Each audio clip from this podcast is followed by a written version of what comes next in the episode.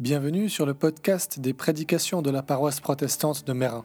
Notre mission est d'écouter et de mettre en pratique la parole de Dieu, de vivre la communauté dans le culte et la vie quotidienne, de transmettre notre foi et de servir notre prochain. Si vous êtes à Genève, c'est avec joie que nous vous accueillons parmi nous. En attendant, nous vous souhaitons une bonne écoute.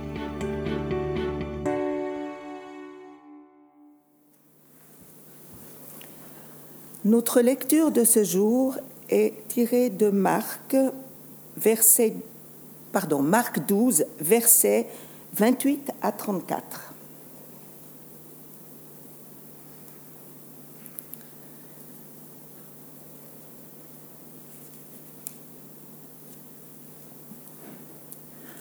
Un maître de la loi les a entendus discuter. Il voit que Jésus a bien répondu aux Sadducéens. Alors il s'approche de lui et lui demande Quel est le plus important de tous les commandements? Jésus lui répond Voici le commandement le plus important. Écoute Israël, le Seigneur notre Dieu est le seul Seigneur. Tu dois aimer le Seigneur ton Dieu de tout ton cœur, de tout ton être, de toute ton intelligence et de toute ta force.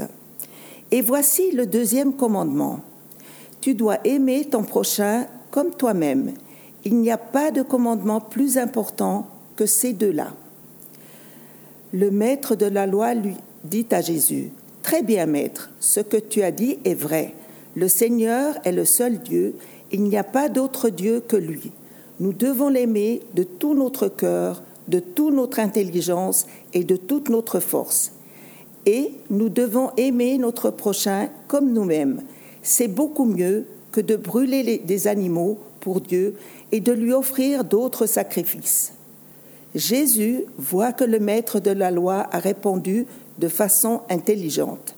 Alors il lui dit, Tu n'es pas loin du royaume de Dieu, et personne n'ose plus poser de questions à Jésus.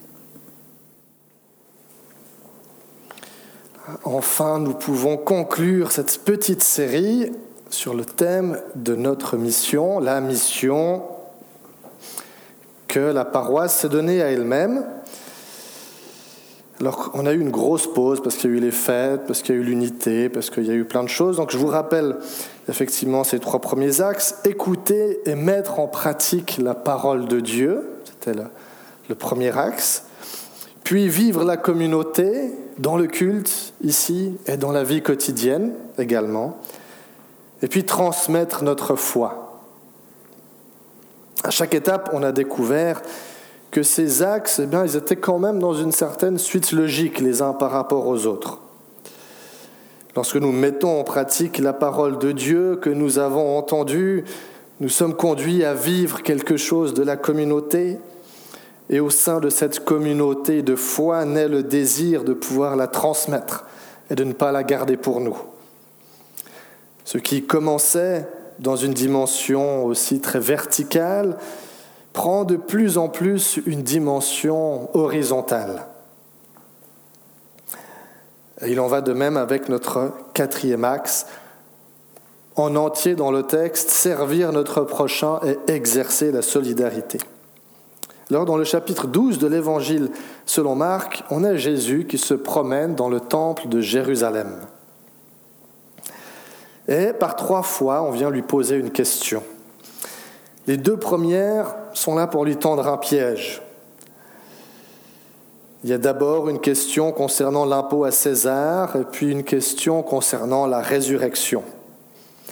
Vient ensuite un scribe avec une véritable question, si l'on peut dire. Lui n'est pas là pour tendre un piège à Jésus. Il a entendu la manière dont il a répondu à ceux qui cherchaient à le piéger. Et il s'est dit, mais j'ai une, vraie question que j'ai envie de poser à ce maître, que j'ai envie de poser à Jésus. Et cette question est, quel est le premier de tous les commandements?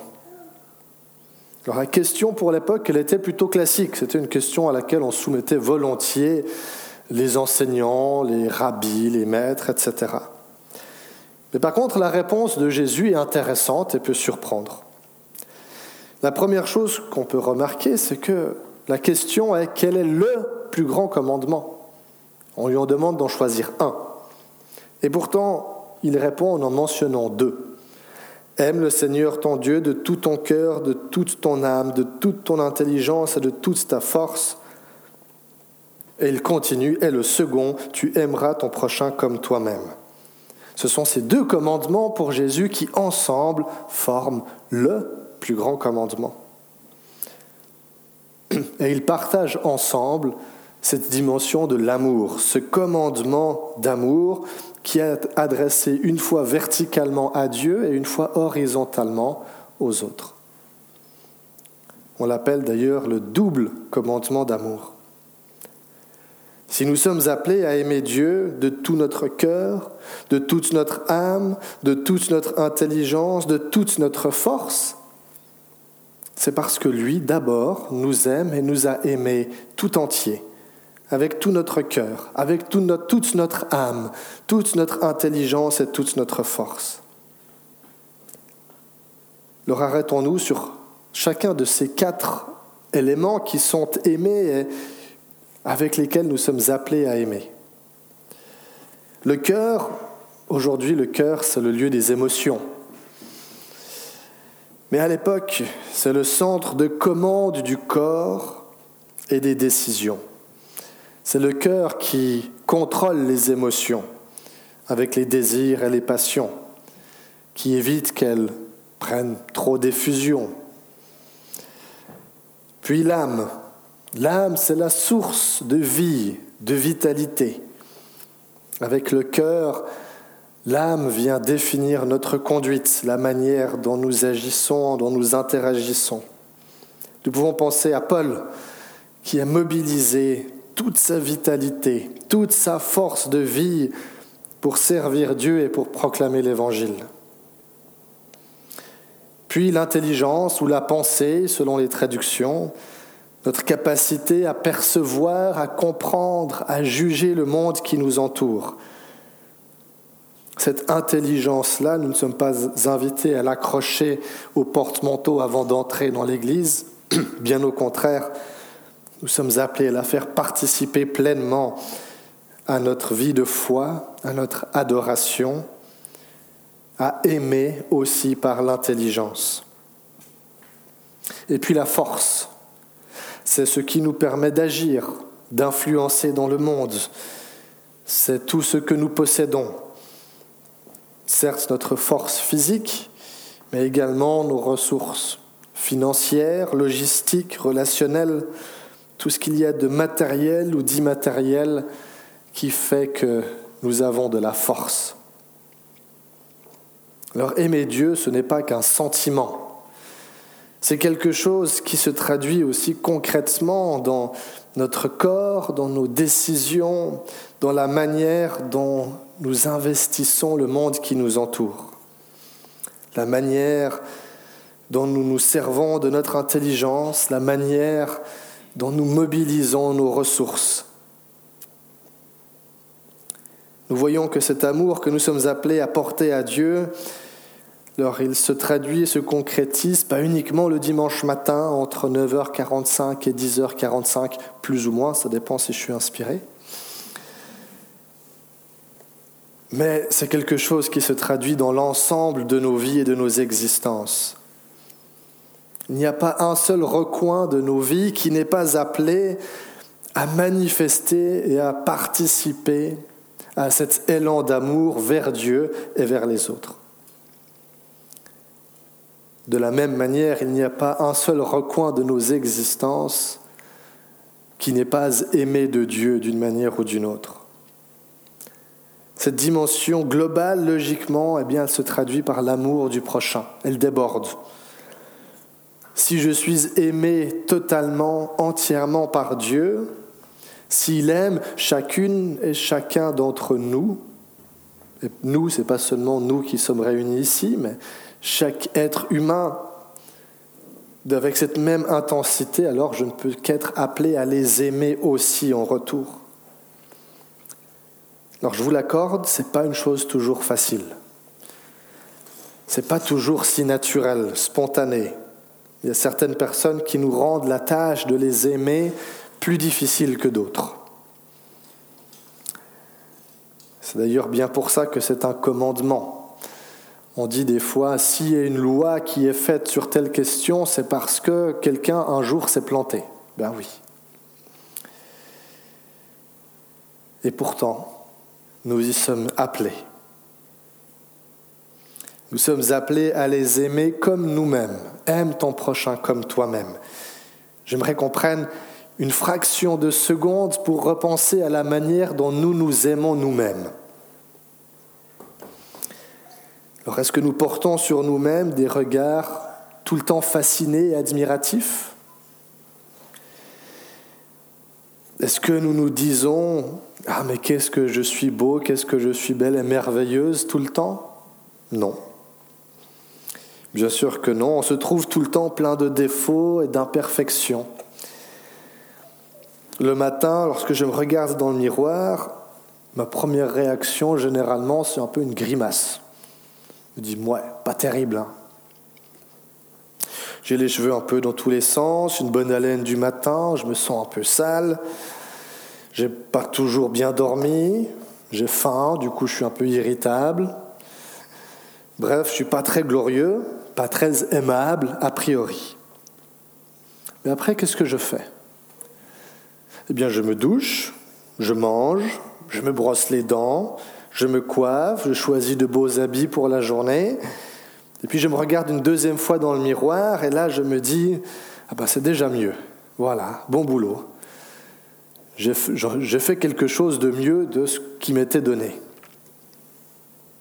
Aimer son prochain comme soi-même, non, c'est pas tomber en admiration béate pour lui ou pour elle. C'est pas le trouver merveilleux et parfait malgré tous ses défauts, toutes ses imperfections. Mais c'est arriver à agir pour lui permettre d'être la meilleure version de lui-même ou d'elle-même pour aujourd'hui. Ne serait-ce qu'un petit peu. C'est l'aimer assez pour arriver à prendre du temps pour lui, pour elle, avec lui, avec elle. Voilà ce que c'est que d'aimer son prochain comme soi-même. Alors à tout cela, le scribe répond, Oui, très bien, maître, ce que tu as dit est vrai. Hein, il approuve à 100% ce que Jésus a dit. Et pourtant, Jésus répond, tu n'es pas loin du royaume de Dieu. Tu n'es pas loin. ne lui dit pas tu y es arrivé ou tu y arriveras.